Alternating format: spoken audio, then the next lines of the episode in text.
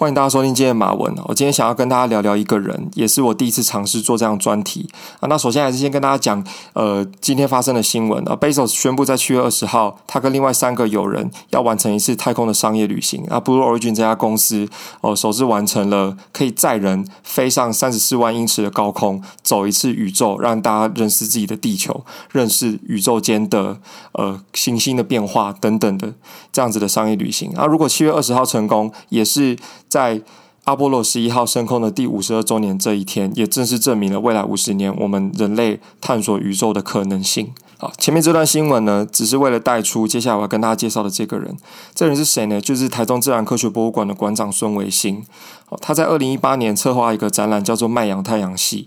好，那二零一八年对我来讲是很重要的一年，是我实习转正的一年，也是我第一次对于商业有更深刻的理解，对于资料处理有更深的认识，同时也理解专案要怎么样成型，怎么样成为一个呃可以领导团队的人，很重要的一年。好，那这个展览也是未来影响我未来三三年对于工作的观察，对于人的认识，对于生活的理解。好，这个展览是什么呢？我用我的文字叙述来带大家走一遍整个展览的变化。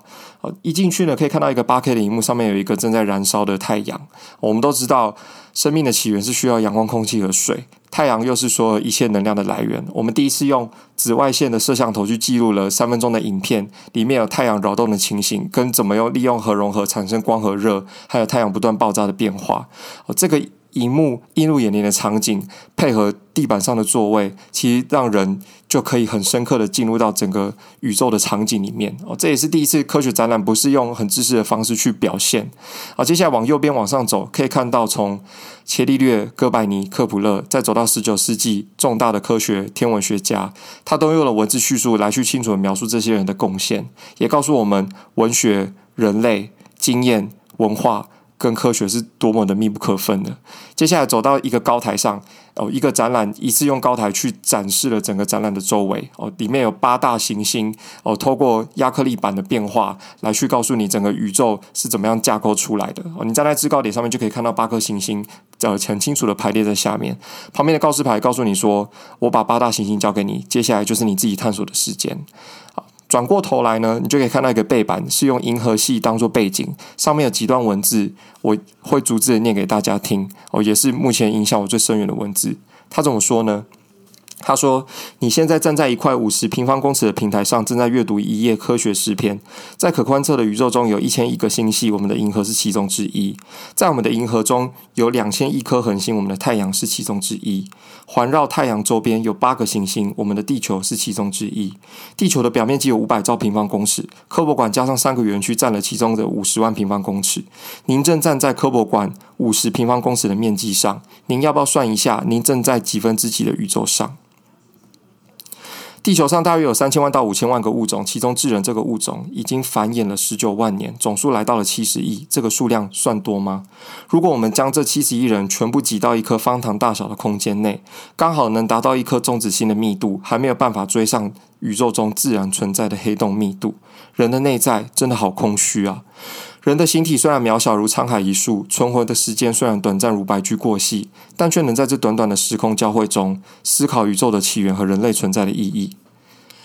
好，我看完这段话之后，我就傻在那边了，因为我从来没有办法用一个文字很具象的去表达我对宇宙的认识，可是孙维新却有办法在这背板上面很清楚的表达他对宇宙的看法。他同时告诉我。在这宇宙中，我们是最伟大的，却也是最渺小的。我们可以实现无限的可能，但在这可能之中，对于宇宙而言，却又是完全的微不足道。宇宙还在不断的膨胀，我们用数学的公式都可以推导。每一个事情都是奇迹的交汇才有办法产生。所以，我们生而为人，大家有没有想过，我们是怎么样成为有意识的动物？怎么去操控自己的肉体，来去实践在这一百年当中我们想要去完成的事情？有人说过。我们生命存在的价值，就是生命的这段过程。结果真的重要吗？对于一百年，我们都将随随风而逝，微不足道的继续成为宇宙中的其中一个粒子。但是这过程却又可以完成很伟大的目标，跟我们想要去创造的价值。这也不断的提醒我，我们有无限的可能。不要说自己存在这宇宙上只是一个不必要的存在，但是也提醒着我。对于这个宇宙的认识，我们都还停留在未知的领域当中。我们到现在都还在不断发现新的行星。我们到现在二零一五年才发现了第一个克克普勒行星，是有可能跟地球有一样的人类物种的存在的。那在未来的一百年、两百年，甚至到一千年，这些发现对于我们而言真的重要吗？会不会其实一亿年前的恐龙就跟我们有一演化相对的文明的程度，可是它却走向了灭绝的意图？我们真的是一个高科技的人种吗？如果换作成自己一个生生命的体验，如果你是一颗细胞，再成就成现在的人体的大小，还有我们有意识的存在，其实你就会发现，你自己的身体就是最大人类文明的展现。应该说，整个宇宙文明的展现，不是吗？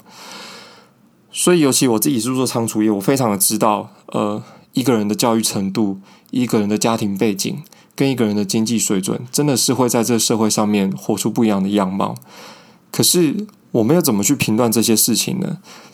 这些不公平真的是不公平吗？还是其实我们每个人都本来就被赋予不一样的使命跟不一样的价值，但是我们却有意识的可以去创造自己的选择。所以这也让我体验到选择才是最重要的。就是当你选择一件事情之后，你就要义无反顾的去做。好，我觉得每个人都会有信仰，信仰要分有形跟无形的。有形的可以像是天主教、基督教跟佛教，无形的就是自己内在所认为那个绝对的价值。那我们追求信仰的意义是什么？我们都希望在这个万变、千变万化的世界里面去找到一个不变的真理，对吧？我们都希望真主可以带给我们是最真、最深刻且不会变且一定是正确的言论。人类就这么奇怪的一个动物，我们总是会希望。透过自己的文明进程，透过自己的信仰，透过自己的宗教来去寻求一个答案。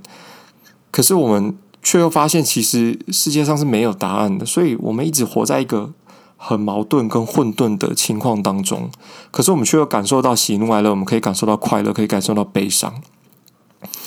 所以我觉得，嗯，整件事情我想要带给大家的体验是，其实每个人的。可能都是无可限量的，但我们真的不要去小看自己未来可以成就什么样的事情。好，再来聊聊孙维新。孙维新真的是一个很特别的人，他总可以用很文学且艺术的手段来去陈述、转达整个宇宙的理论。他说，苏东坡其实，你去细细的品尝前赤壁赋的文章里面提到“逝者如斯而未尝往也”。他要描述的其实就是他发现，他观察水的流动的过程，其实水所流的流速跟它的单位面积是固定的。哦，如果你换成自然科学的讲法，就是单位时间内单位时间的水的流速跟面积是固定的，就这样而已。可是我们却可以透过文学跟艺术的技巧，让整个科学的知识提升到一个新的层次。这个其实就是我们对于工作的判断，不是吗？我们都知道工作的意义是。可能是为了赚钱，可能是要去发掘一个新的呃问题，去解决它，来带给人类更美好的社会。可是每一件存在真理的事实的同时，我们却可以透过不同的包装手段，我们都知道有这样的需求。可是如果我们可以做得更好，却可以带给人类更多的方便。所以这都在在证明了我们的无限可能，不是吗？好，孙维新的学生曾经问他过：“呃，老师，请问怎么样才可以当一个天文学家？”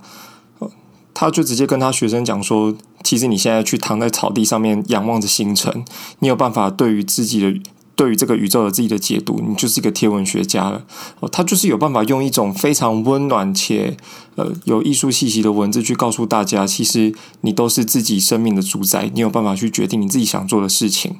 好，今天是礼拜天，想要给大家一些。”不一样的观点，那同时我也是不断在梳理我这三年来对于价值的选择，跟为什么我选择这样子的去过生活。很多人会问我说：“你不会觉得你工作工作的很辛苦吗？”可是当我去体认到，其实我已经必须照顾到这么多人哦，可能会因为我的一个决定去影响到这么多的家庭，我好像没办法停下脚步去呃。停滞不前，也变相的使得会让我自己去探索更多我的可能性跟未来。所以我觉得人都是需要被肯定的。那我自己很幸运是，呃，从小的生命经验里面都算是不断的被肯定的。那我觉得其实每个人只要有被肯定，只要有自己肯定自己，都可以成就未来无限的价值跟可能。好，今天录的有点长，那可能大家会觉得有点不知所云，因为我真的也很难完整的去叙述我的想要表达的意思哦。不过总归一句，大家一定要去。让自己的生命找到更有趣的事情，并且去获得更多生命的体验。可以透过过去的经验，可以透过古人的文字，可以透过现代化的展览，跟未来我们想要发生的事情，跟尖端的科技，让自己的生命有更好的体察跟认识。我是马文，今天是我录的第九集，也是我第一次尝试专题的内容。好，未来也会带更多专题给大家。希望我们不是只是一个新闻的频道，也有更多人文的认识跟我们生命经验的分享。好，谢谢大家。